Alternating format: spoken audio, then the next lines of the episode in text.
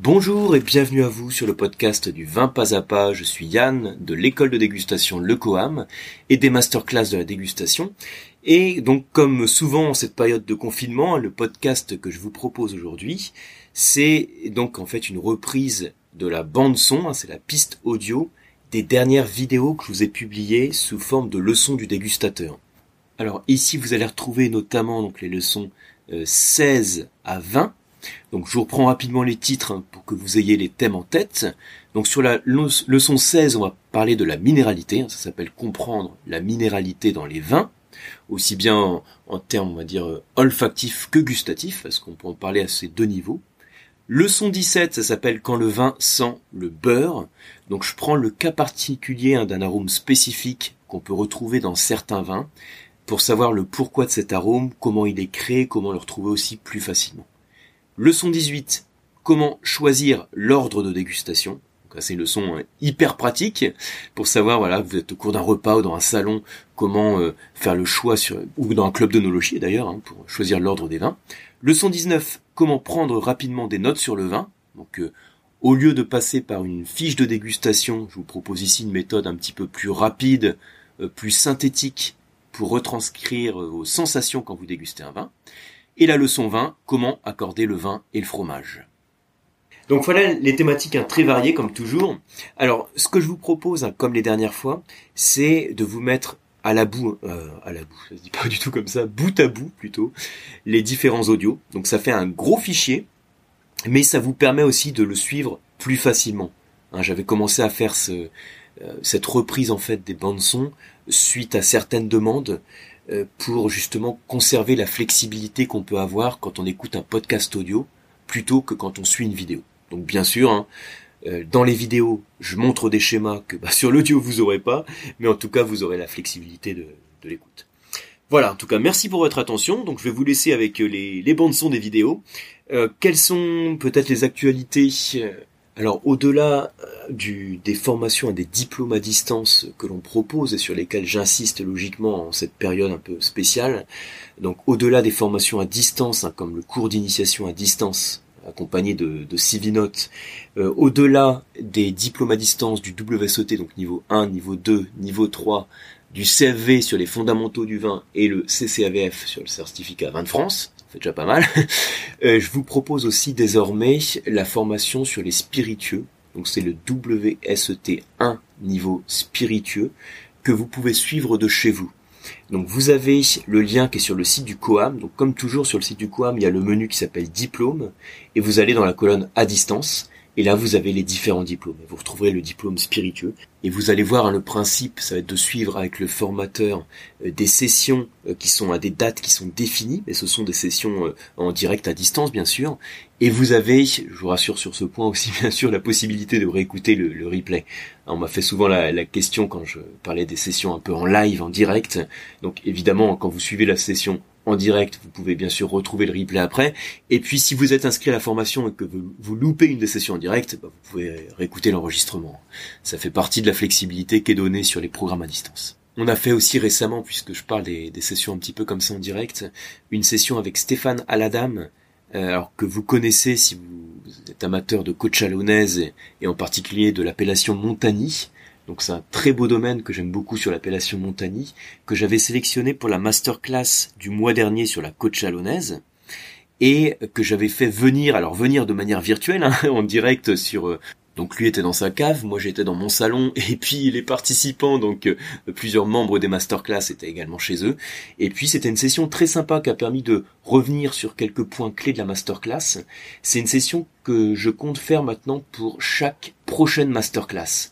Donc il y a la masterclass qui sort à la fin du mois, euh, qui va être consacrée au vin suisse, que vous pouvez retrouver sur le site masterclassdégustation.com, masterclass-dégustation.com. Et je compte faire suite à la sortie de la masterclass, euh, je compte refaire une session live, bah, cette fois avec un vigneron suisse, idéalement un vigneron que j'aurais mis dans, dans la sélection. Voilà. En tout cas, merci beaucoup pour votre attention et puis à très bientôt hein, sur le prochain podcast ou là même plutôt sur la prochaine leçon du dégustateur. À très bientôt. Il y a un terme qui est utilisé assez souvent pour qualifier un vin en dégustation, c'est le terme minéral. Je pense que vous avez tous déjà entendu hein, ce vin, une, une, forte minéralité ou des notes minérales. Et euh, ce dont je voudrais vous parler ici, c'est de, à quoi correspond en fait cette minéralité.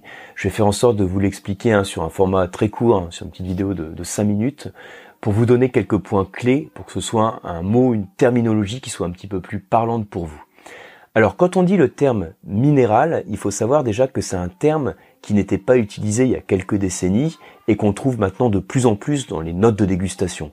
Donc c'est un mot entre guillemets qui est devenu presque à la mode et qu'on utilise parfois sans trop savoir exactement à quel type d'arôme, à quel type de sensation ça peut correspondre. Alors ce qu'il faut savoir, c'est que quand on parle de note minérale, on fait référence à des sensations qu'on va percevoir à deux niveaux.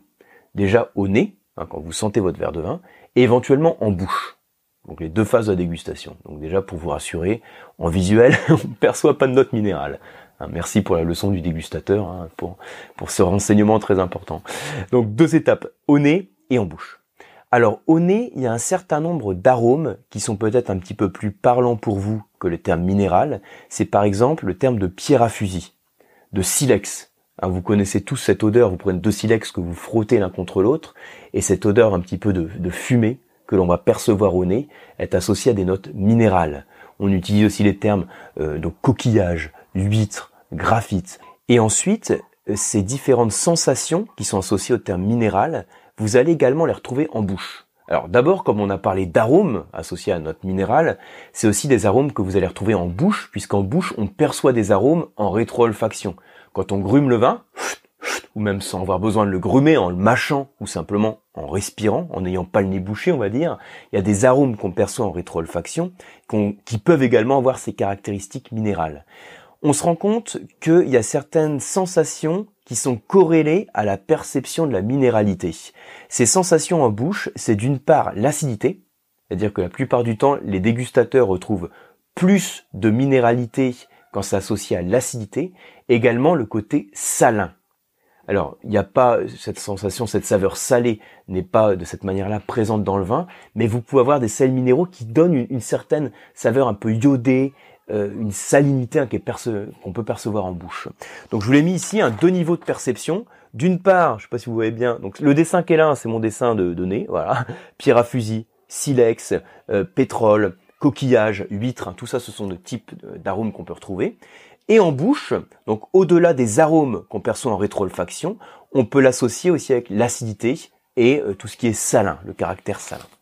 Donc ça, c'est une première chose. Ensuite, l'autre question à se poser, c'est dans quel type de vin je peux retrouver des notes minérales? Alors déjà, je vais dire, ça va dépendre du dégustateur, ça dépend de, euh, vos seuils de perception que vous avez, que euh, ça dépend si vous êtes familier avec ce type d'arôme, de pierre à fusil, de silex. Mais de manière générale, on constate que les dégustateurs trouvent plus souvent des notes minérales sur les vins blancs que sur les vins rouges, ce qui ne veut pas dire que c'est impossible pour les vins rouges, hein, mais c'est plus souvent perçu pour les vins blancs. Et il y a certains cépages clés dans les termes dans lesquels pardon, on retrouve plus ces notes minérales.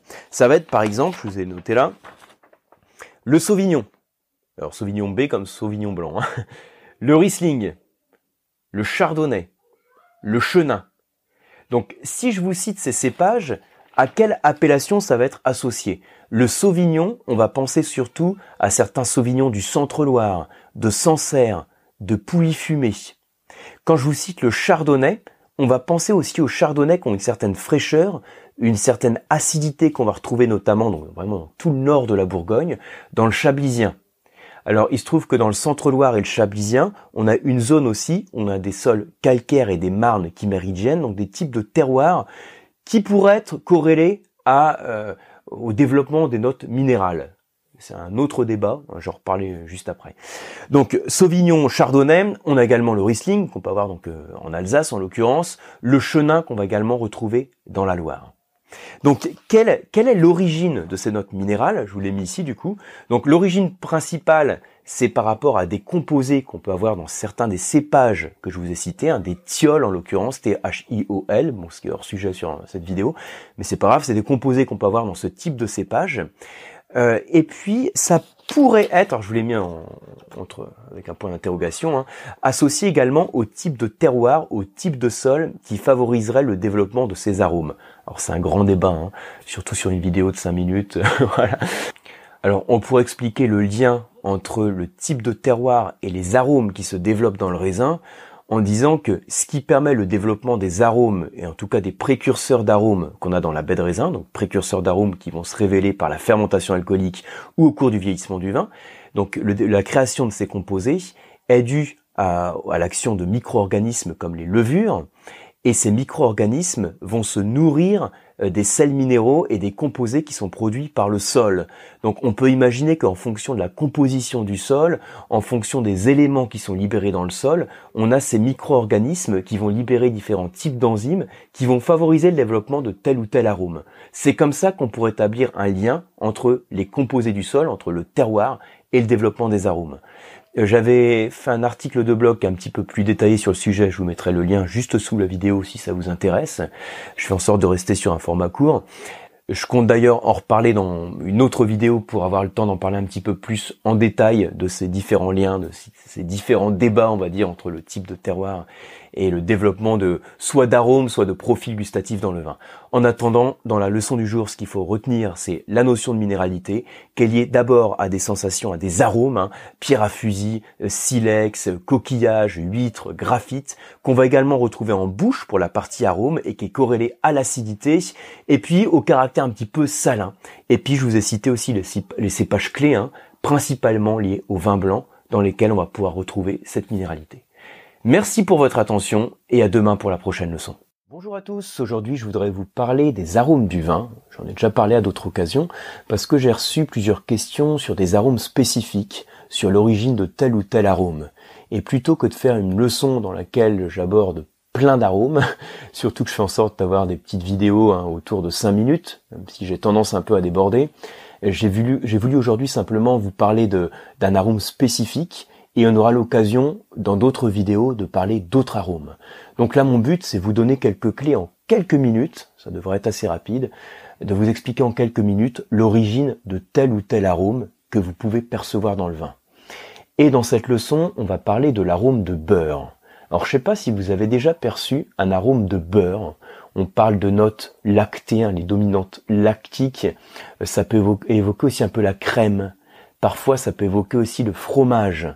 Toutes ces gammes d'arômes, qui sont des notes lactées, elles sont créées par différents composants. Il faut savoir que toutes les odeurs que vous avez dans le vin, tous les arômes, c'est jamais une molécule spécifique qui crée cet arôme. Vous avez des centaines de molécules et en fonction de votre seuil de perception et puis la quantité de telle ou telle molécule, c'est plutôt tel arôme que vous allez déceler.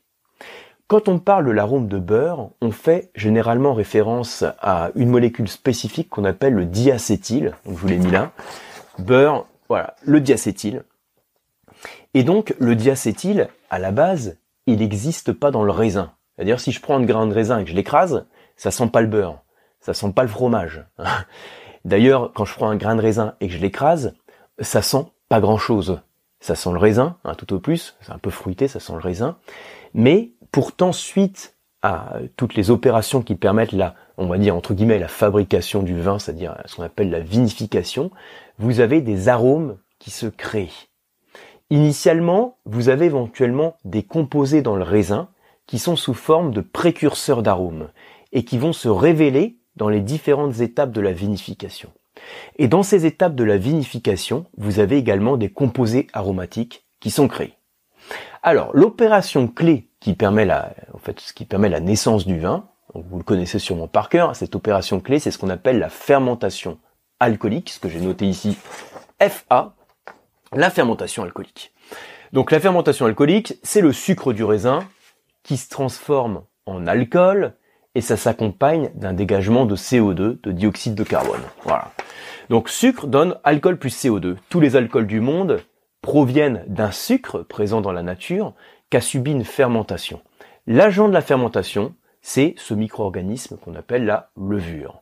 Donc vous avez des levures qui sont en contact avec le sucre du raisin et ça crée, au travers de la fermentation alcoolique, la création de l'alcool.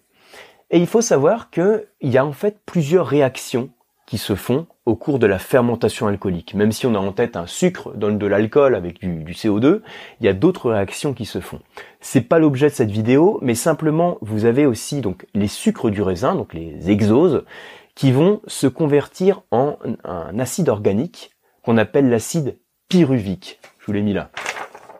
Et cet acide pyruvique, il va évoluer ensuite en différents acides organiques, que je ne vais pas détailler ici, également en diacétyl.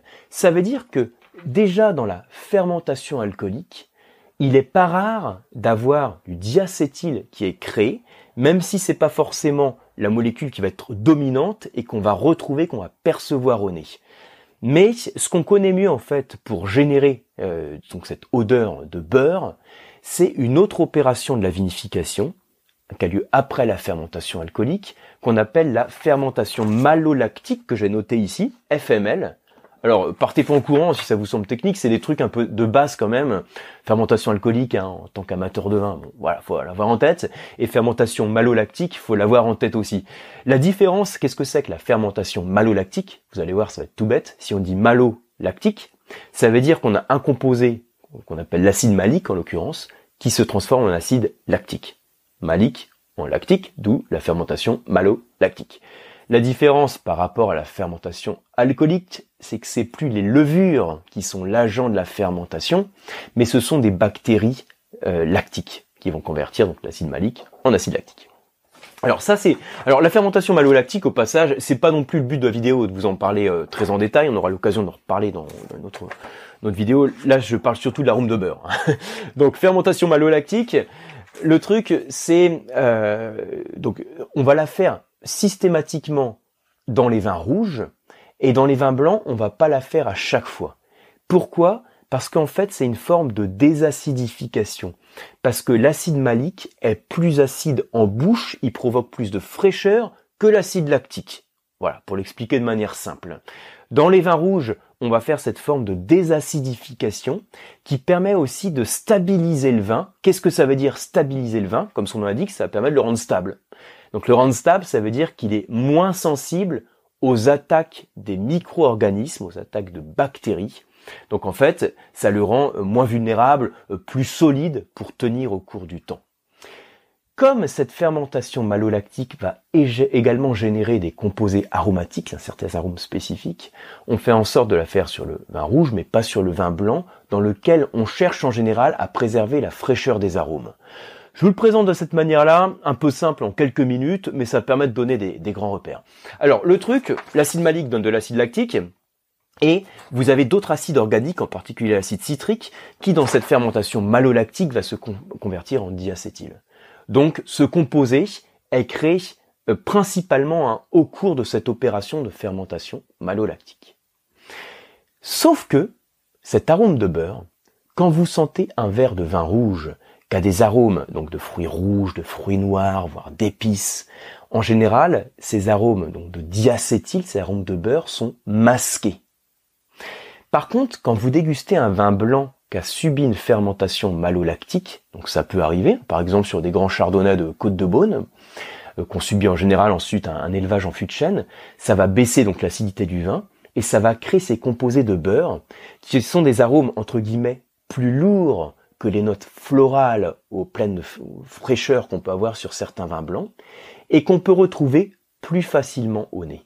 Donc en général, quand on déguste un vin, on a tendance à dire que l'arôme de beurre, on le retrouve plus dans les vins blancs, en l'occurrence peut-être dans des chardonnays euh, qu'on subit une fermentation malolactique. C'est aussi parce que on a un seuil de perception au diacétyl qui est plus faible quand on déguste un vin blanc parce qu'il n'est pas masqué par d'autres arômes. Donc voilà les clés à retenir sur l'arôme de beurre.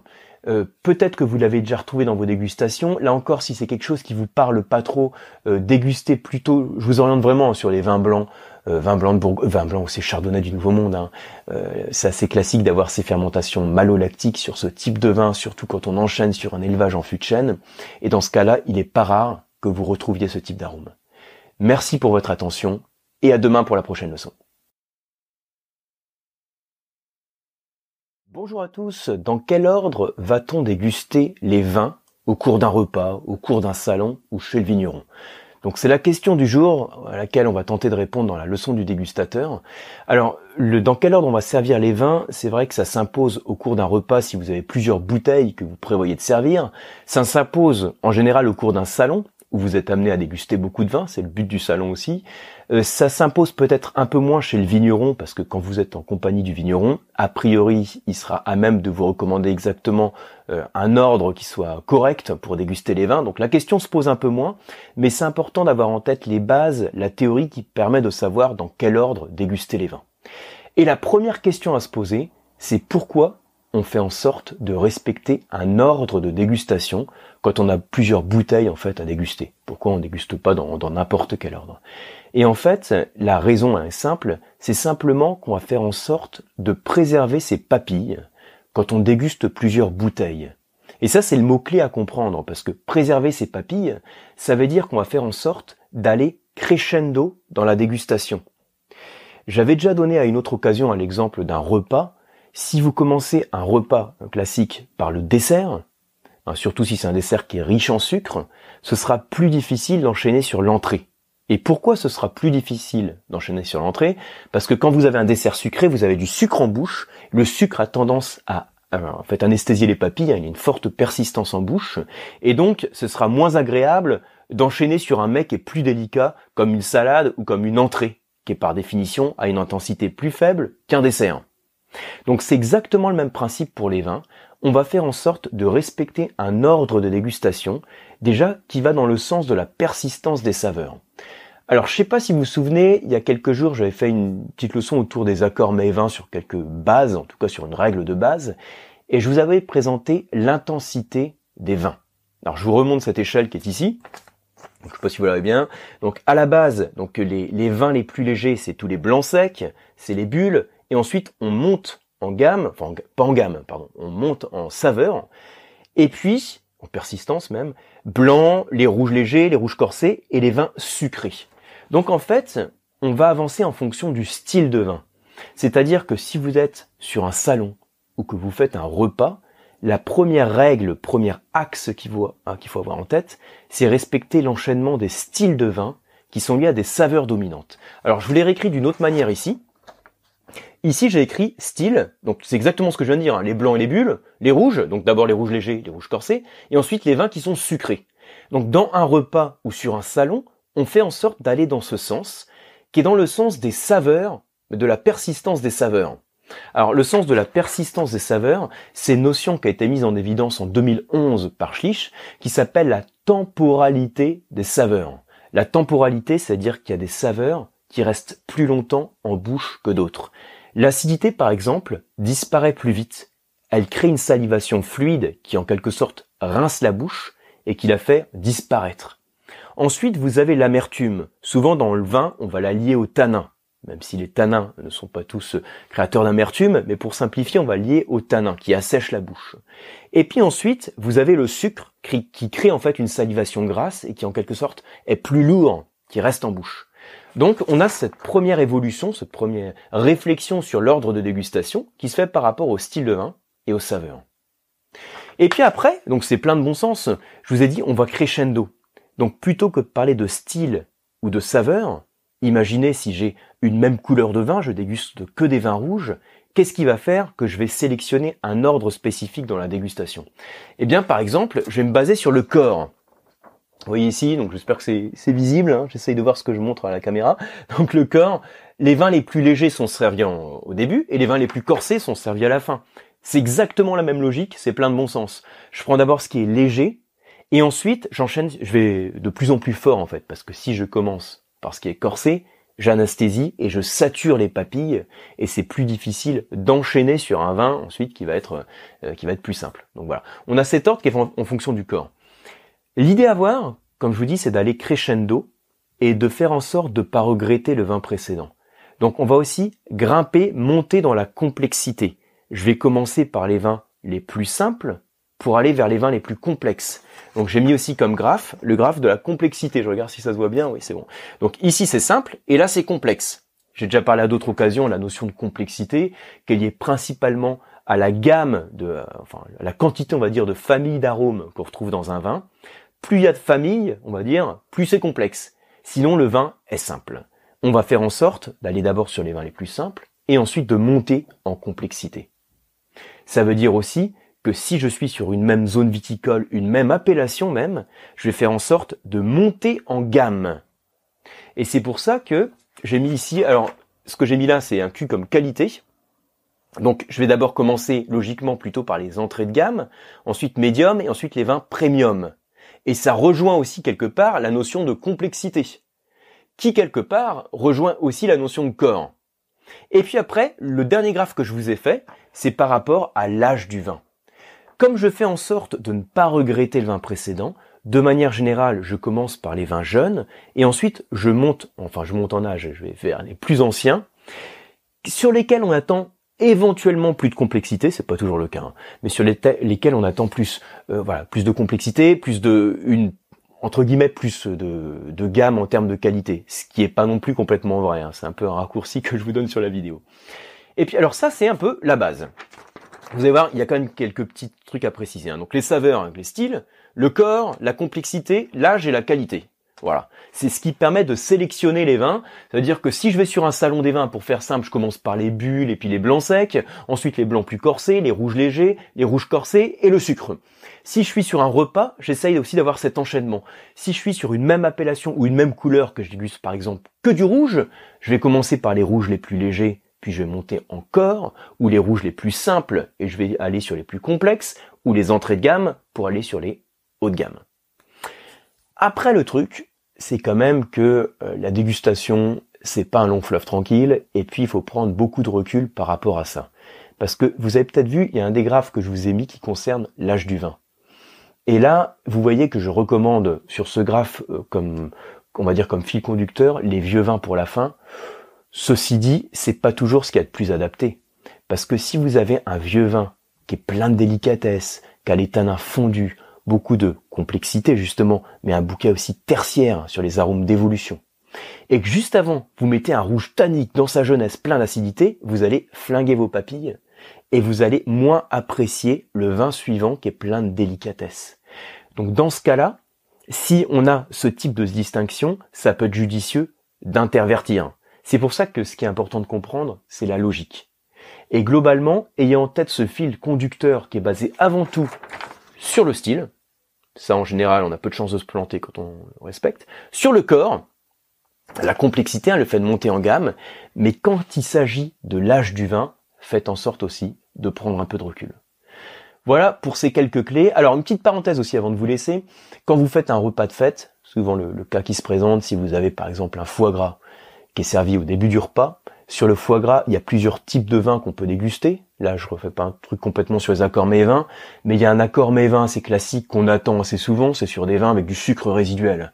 Ça peut être des demi-secs, hein, ça peut être des sauternes, donc pour le coup on serait sur des liquoreux, euh, des gewürztraminer ou des vouvres demi-secs, donc pour lesquels on a un petit peu de, de sucrosité. Et dans ce cas-là, on commence par du sucre. Et là, si on enchaîne sur l'entrée qu'un blanc sec, eh ben on se dit on respecte pas l'ordre. Et effectivement, vous avez raison. Donc il y a des cas. Alors on peut changer un peu l'ordre de l'enchaînement des plats en, réservant le foie gras pour la fin du repas. On peut aussi euh, changer l'accord mets-vin en prenant sur le foie gras, vous savez, un peu de, gros sel et puis un moulin de poivre et puis on prend un vin rouge avec des tanins fins. Donc dans ce cas-là, l'enchaînement sera plus respecté. Mais si vous êtes amené à servir un vin avec de la sucrosité en début de repas, ça peut se faire, dans ce cas-là, je vous recommande de boire un peu d'eau, hein, de réinitialiser en quelque sorte les papilles avant d'enchaîner sur le vin suivant.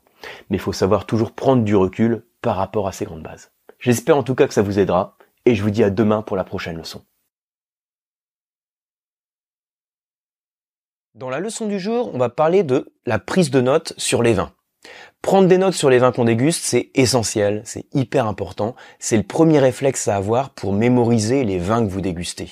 Et pour prendre des notes, alors vous savez que le plus classique hein, quand on prend des notes sur les vins, c'est d'utiliser des petites fiches de dégustation.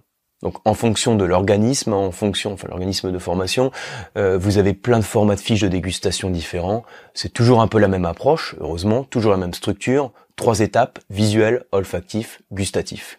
Et au sein de chacune des étapes, on a des sous-étapes. Comme ici, je vous montre là, par exemple, là c'est la petite fiche que j'utilise hein, pour les masterclass. Euh, pour le CADV, CCAVF, WSET, on a des formats qui sont un petit peu différents. Ce qui change, c'est parfois la terminologie, mais la structure reste la même. Hein, c'est toujours la même approche. Mais mon but ici, c'est pas vous montrer de manière détaillée comment remplir une fiche de dégustation, ce qui pourra faire l'objet d'une autre leçon. Là, c'est plus vous montrer euh, quelques petits trucs pour noter rapidement les sensations que vous percevez au moment où vous dégustez un vin. Et alors, c'est une leçon qui va être assez courte, je pense. Enfin, on va voir. Euh, la première chose à noter quand vous prenez note sur un vin, ça va être facile, c'est déjà identifier le vin en notant de quel vin il s'agit. Sa région, son appellation, son millésime, hein, le domaine, la cuvée éventuellement, voir les cépages si vous disposez de ces informations. C'est la première chose, savoir ce qu'on déguste.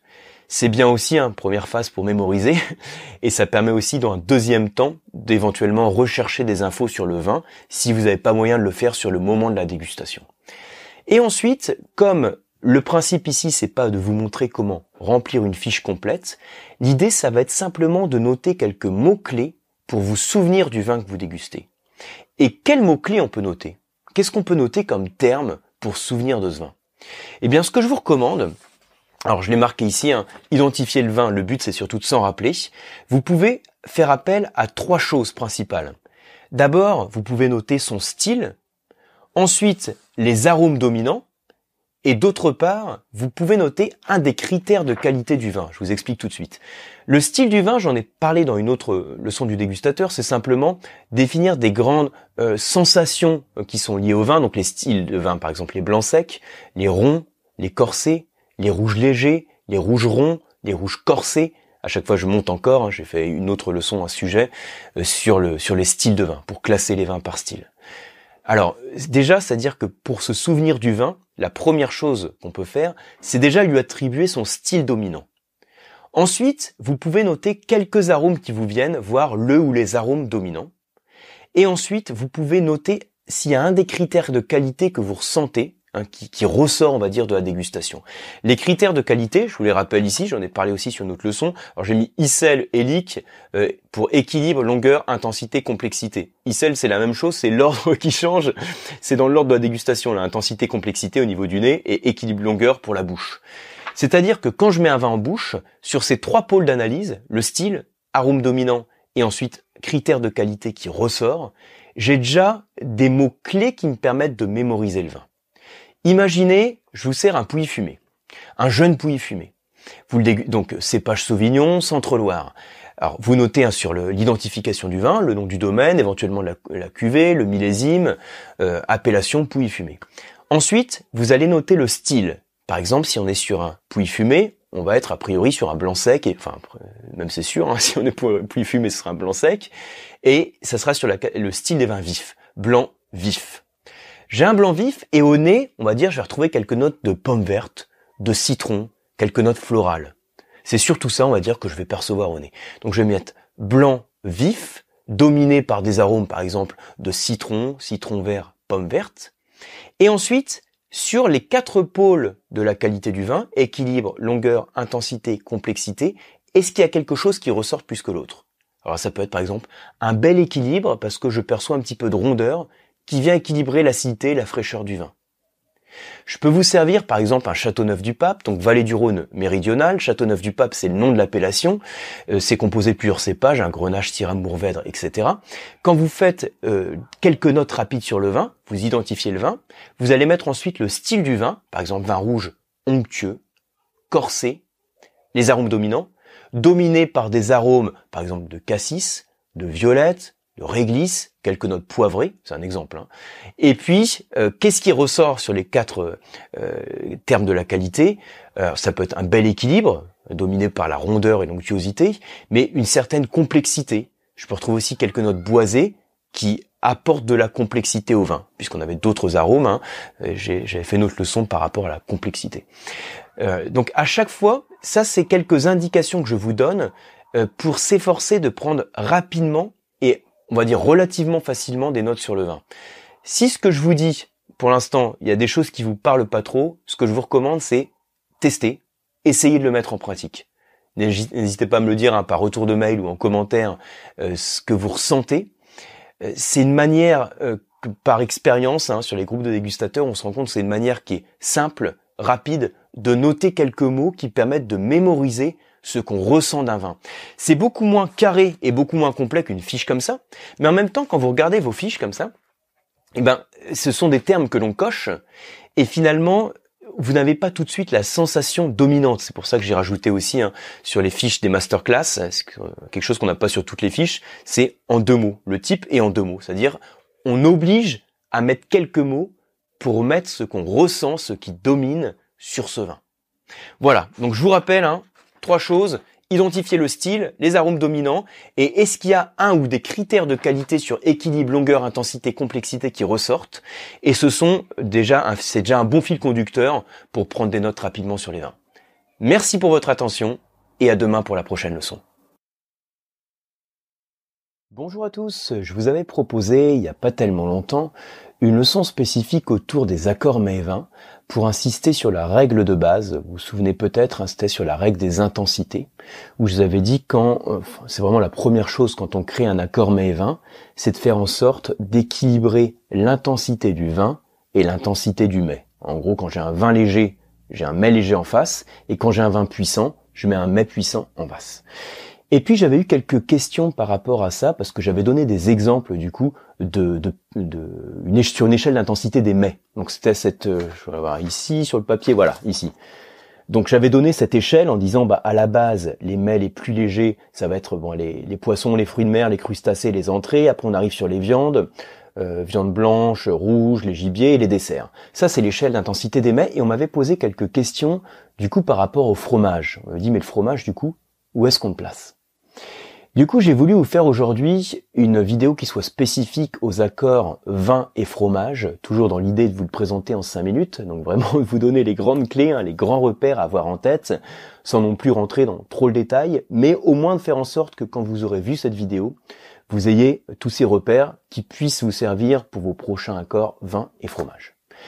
Alors, le premier truc avoir en tête quand on déguste du fromage, c'est de savoir donc euh, à quoi on a affaire, qu'est-ce que c'est que le fromage, de quoi il est composé, de manière très simple, et donc vers quel type de vin on peut s'orienter. Parce que très souvent, alors je ne sais pas quel réflexe vous avez quand vous servez euh, le plateau de fromage, quel type de vin vous mettez en face.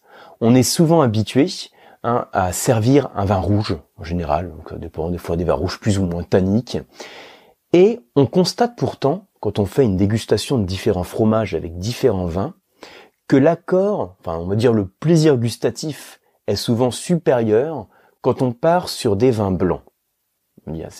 vous pouvez le tester, hein, voir peut-être que vous n'allez pas forcément ressentir cette notion-là, peut-être que vous n'allez pas forcément partager ce que je vous propose, mais euh, pourquoi le très souvent sur un groupe de dégustateurs, on préfère l'accord fromage et vin, et vin blanc, pardon, c'est parce que le fromage, qu'est-ce que c'est? Alors, c'est du lait à la base, hein, je vous apprends rien, c'est du lait, et ce lait, il a subi une coagulation, hein, il a créé un cahier, donc euh, une matière solide. Et cette coagulation, elle est créée par plusieurs choses en fait. Il y a deux choses principales qui permettent de passer du lait au fromage. La première chose, ce sont les bactéries lactiques, les ferments lactiques en fait. Et ces ferments lactiques, ils provoquent une fermentation. Dans le vin, la fermentation, c'est le sucre du raisin qui donne de l'alcool. Dans le lait, c'est le sucre du lait qui donne pas de l'alcool en l'occurrence, mais de l'acide. C'est-à-dire du lactose qui va donner de l'acide lactique. C'est pas le seul facteur qui permet la coagulation. Vous avez également une enzyme, hein, les présures, qui permettent d'avoir cette coagulation. Et en général, sur les fromages, vous avez, on va dire, un mix des deux. Hein, et vous avez, sur les fromages que vous dégustez, une certaine acidité, un acide lactique, que vous ne percevez pas dans le lait, parce que le lait a une sucrosité, le lactose, que va pas nécessairement avoir le fromage, puisque ce lactose a évolué la plupart du temps en acide lactique. Or, si vous avez de l'acidité dans un fromage, quand on fait l'accord avec un vin rouge tannique, on se rend compte que c'est assez désagréable en bouche. Pourquoi? Parce que l'acidité, avec les tanins, ne fait pas bon ménage ça crée une certaine astringence, voire ça crée une saveur en bouche qui se rapproche de l'amertume. Alors une sensation d'amertume, une sensation d'astringence, en termes de plaisir gustatif, c'est pas top. Après on peut s'y habituer, hein, mais c'est pas top, c'est pas spontanément ce qu'on va aimer. Et donc les fromages avec les vins rouges tanniques sont rarement ce qu'il y a de plus adapté. on va souvent plutôt partir sur des vins blancs qui, par leur fraîcheur, leur acidité, hein, va répondre à l'acidité du fromage et va permettre de rincer la bouche, de faire saliver d'une salivation fluide et en général faire un meilleur accord. Alors, on va aller un petit peu plus loin et je vais reparler de l'échelle d'intensité des, des mets. Par contre, je vais l'appliquer au fromage. Ce qu'il faut savoir, c'est qu'on peut analyser un fromage de différentes manières. Donc moi, je l'analyse de cette manière-là. Je il y a le fromage, et puis on peut l'analyser en fonction de son intensité. Soit il est léger, soit il est hyper corsé, comme pour le vin d'ailleurs. Hein. Léger, euh, délicat, moyen, corsé, on peut dire. Ensuite, on peut l'analyser en fonction de ses arômes. Parce que ça peut être des fromages qui sont assez lactés, hein, c'est crémeux, mais ça peut être aussi fruité, ça peut être épicé. Hein, on peut avoir tout ce type de diversité dans les arômes des fromages. Et puis ensuite, vous avez la texture. Le fromage, il peut être crémeux, il peut être plus ou moins moelleux, il peut être plus cassant, euh, ça dépend en fonction du type de fromage. Et là, je vais beaucoup insister sur la notion d'intensité qu'on a dans les fromages. On peut prendre les différents types de fromages et essayer d'établir une échelle des intensités. Alors je dis bien essayer parce qu'il y a d'autres facteurs qui vont jouer. Mais on va quand même essayer ensemble. Alors moi, l'échelle, je la fais de cette manière-là. Je vais vous montrer tout de suite. On a différents types de fromages, les fromages frais, Hein, par exemple les fromages industriels comme le Philadelphie. Vous avez les fromages à pâte molle et croûte fleurie, hein, les, les brie, les camemberts. Vous avez les pâtes molles, mais c'est qu'ils ont un petit peu, vous savez, la, croûte un peu orange. En général, ils sentent fort. En bouche, ces arômes forts, ça fait qu'on va percevoir ces arômes de manière très puissante en rétro-olfaction. Ça va nous sembler plus fort, plus intense. Les croûtes lavées, c'est les, les époisses, les livaros par exemple. Et puis, vous avez les pâtes pressées, qui peuvent être cuites ou non cuites, plus ou moins affinées. Et puis vous avez aussi les pâtes persillées, comme les bleus, les roqueforts, qui en général, en fonction de l'affinage, vont être aussi plus intenses, plus puissants. Donc moi je vous propose cette échelle des intensités des fromages, euh, qui est pas toujours juste parce qu'il y a d'autres choses qui vont jouer, je vais en reparler tout de suite. À la base, on a les fromages frais, qui sont les plus légers. Ensuite, vous avez les pâtes molles à croûte fleurie, et puis ensuite, vous avez les pâtes pressées. Alors ça se superpose en fait les catégories. Hein. C'est pas 1, 2, 3, 4 comme ça. Ça se superpose, ça se recoupe. Hein. Euh, bon, on va dire au-dessus vous avez les pâtes pressées. Ensuite les croûtes lavées, donc ceux qui sont oranges, hein, ceux qui sentent fort, et les pâtes persillées. Là encore, euh, prenez du recul par rapport à ça. C'est une échelle que je vous donne, mais en fonction du fromage, euh, c'est pas pas aussi carré. On peut très bien avoir des pâtes pressées euh, c'est où la pâte pressée La pâte pressée qui va être plus intense que certaines croûtes lavées. Parce qu'il y a d'autres facteurs qui jouent. Et ces autres facteurs, je vous les ai mis là, c'est le degré d'affinage. Plus vous grimpez dans l'affinage, plus on va en général gagner en, complexité, mais aussi en intensité. Donc on va remonter ici. Et le type de lait peut également jouer sur l'intensité du fromage. Par exemple, les laits de vache sont plutôt par ici, euh, je suis sur quelle courbe là ici hein. Lait de vache par ici. Et là, les laits de chèvre ou de brebis, on va être un petit peu plus haut. Donc on a tous ces facteurs qui jouent. C'est toujours pareil. Hein. Euh, je vous le présente de manière simple sur des repères, mais après, il faut pouvoir prendre du recul et voir qu'il y a un petit peu plus de complexité derrière tout ça. Mais là, en gros, hein, euh, si je vous sers un, un chavroux, un brie, un beaufort, un maroilles et puis un roquefort, ce sera cet ordre en termes d'intensité, pour faire simple. Et donc, en face de cette échelle des intensités des fromages, je vais y mettre une intensité des vins. Je reprends l'échelle d'intensité des vins. Alors du coup, euh, j'ai pris un peu de recul par rapport au, vin rouge. Il faut suivre ce que j'ai dit tout à l'heure par rapport au tanin du vin rouge. Donc ici, je vais avoir les blancs qui vont faire un accord avec la plupart des fromages.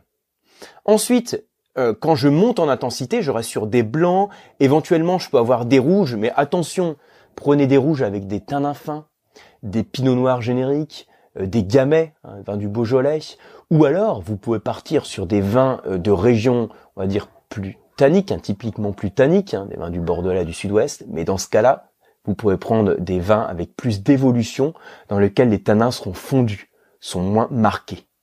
Et à partir du moment où on arrive par ici, déjà quand on est sur les croûtes lavées et les pâtes persillées, là, euh, un petit peu de douceur, c'est-à-dire soit des demi-secs, hein, des, des Gewürztraminer, euh, voilà, des Gewürztraminer, des, des, même des Jurançons, des Sauternes avec des pâtes persillées peuvent faire des beaux accords.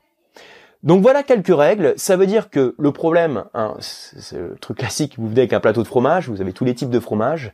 Comment vous faites? Eh ben c'est un peu compliqué quand on veut quand on veut suivre un CG CGCL qui pardon c'est échelle pas facile à dire c'est Géchelle c'est Géchelle qui sont très jolis comme ça sur le papier mais parfois en pratique c'est un peu plus compliqué donc en pratique quand vous avez un grand plateau de fromage on recommande de partir sur des blancs avec de la fraîcheur, éventuellement un petit peu de sucre résiduel, mais pas trop, comme ça on peut faire un accord qui va passer, on va dire, avec différents fromages.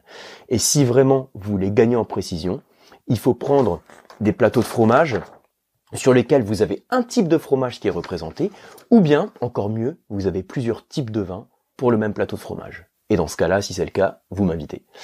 Merci pour votre attention. J'espère que vous aviez appris, vous avez appris des choses. Et puis à demain pour la prochaine leçon.